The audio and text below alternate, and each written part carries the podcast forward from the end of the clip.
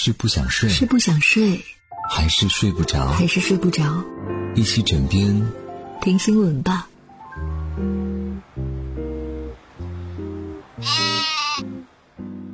Hello，你好，我是婷婷。今天晚上用五分钟的时间和你聊聊身边事。在城市街头，外卖小哥或许是最忙碌的一群人，清一色的年轻人，富有激情和干劲儿，为了更好的生活而奔忙。浙江金华有位九五后小哥邵冰冰，是一位骑手大神级一样的存在。在东阳刚做骑手半年不到，就成为了全国单王，每天平均能跑一百二十多单，曾经一个月赚了一万六。到义乌呢，又跑了两个月美团众包，竟然又成了当地的单王。这场与时间、空间的竞赛，不光吃的苦中苦，邵冰冰也有超强的记录能力。不仅不看地图导航，还能够规划送餐路线，比 AI 还省时，可以说把外卖送到了极致。送外卖两年时间，他不仅用跑单的收入买了车，准备造房子，甚至呢还在义乌开了一家炸鸡店。看看外卖小哥都这么努力，我们还有什么借口偷懒呢？你上学的时候，课间或者是午休，喜欢趴桌子上睡一睡、眯一觉吗？是不是才一小会儿就会觉得手麻、脚麻、脖子疼呢？来看看深圳有一个孩子发明的午睡课桌椅。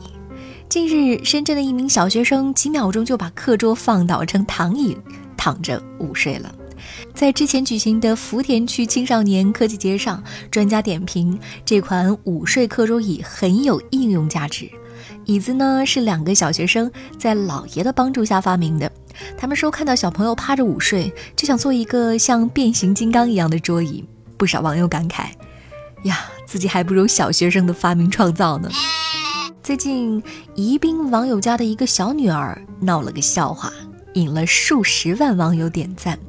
小女孩晚上九点上床睡觉，十一点多迷迷糊糊的爬起来，以为天亮了，哭着去卫生间刷牙，还跟妈妈哭诉说。晚上好像都还没有合眼睡觉呢，不少网友看过视频之后都觉得像极了小时候睡迷糊的自己，也感慨还好妈妈发现了，不然这个小女孩可能要自己打车去上学了呀。不知道你有没有这样的感觉啊？就是有时候自然醒，醒早了，一看才五六点钟，离自己起床的时间还有一个多小时，然后就会觉得好幸福呀，继续可以睡一个回笼觉。所以能够想象，这个小女孩最后应该是很开心的，很满足的，继续去睡觉了。